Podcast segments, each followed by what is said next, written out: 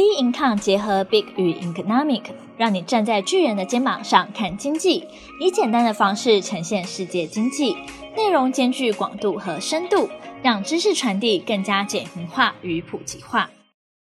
各位听众好，欢迎收听投资新手必听。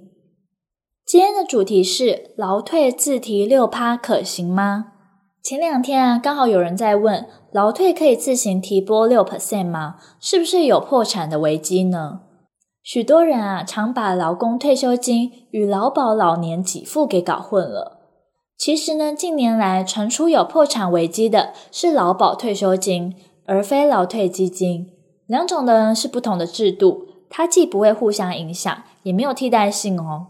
政府呢，它建构了劳保与劳退两种制度呢，来提供劳工退休的保障。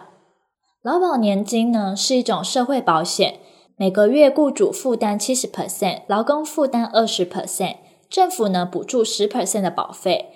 当被保险人呢发生保险事故的时候，可以申领保险给付，亦可以在六十一岁时申请领劳保年金，资金呢为集中管理。学者呢不断的示警，恐有破产的危机。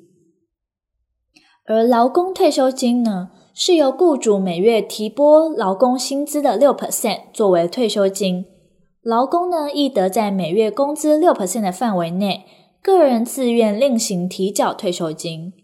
年满六十岁的时候，可以申请提领个人劳退专户内的退休金，中途呢是无法领回的。到期时呢，可一次领回或是分期领出，储存于个人退休金专户，将钱呢委托给专业的投信管理，大多呢投在大型股票还有债券上，没有破产的风险。看到这边有没有觉得说劳退的概念很像储蓄险呢？但其实呢，劳退除了强迫储蓄，还有一大重点，那就是节税。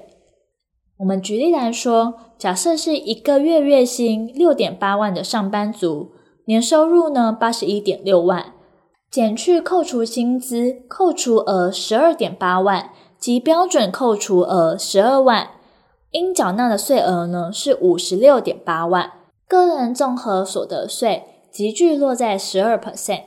假设呢每个月提拨薪水的六 percent 到退休基金的账户中。一年呢会共提拨了八十一点六万乘以六 percent，也就是四点八九六万。应缴纳税额呢从原本的五十六点八万变成了五十一点九零四万。所得税率呢从十二 percent 变成五 percent，过程呢就可以省下了五十六点八万乘以十二 percent，再减下五十一点九零四万乘以五 percent。就会等于六万八千一百六十，再减掉两万五千九百五十二，也就是等于四万两千两百零八。所以说，如果把节税当成另类的投资，即使呢忽略劳退所提供的两年定存保证收益，报酬率呢就比储蓄险还要高哦。根据劳动部公布劳退基金近五年平均年化收益率为二点六五 percent。想知道未来到底可以领多少钱吗？大家呢可以透过自然人凭证，就可以到劳保局的网站试算劳退个人专户内的金额。不要让自己的权益睡着喽。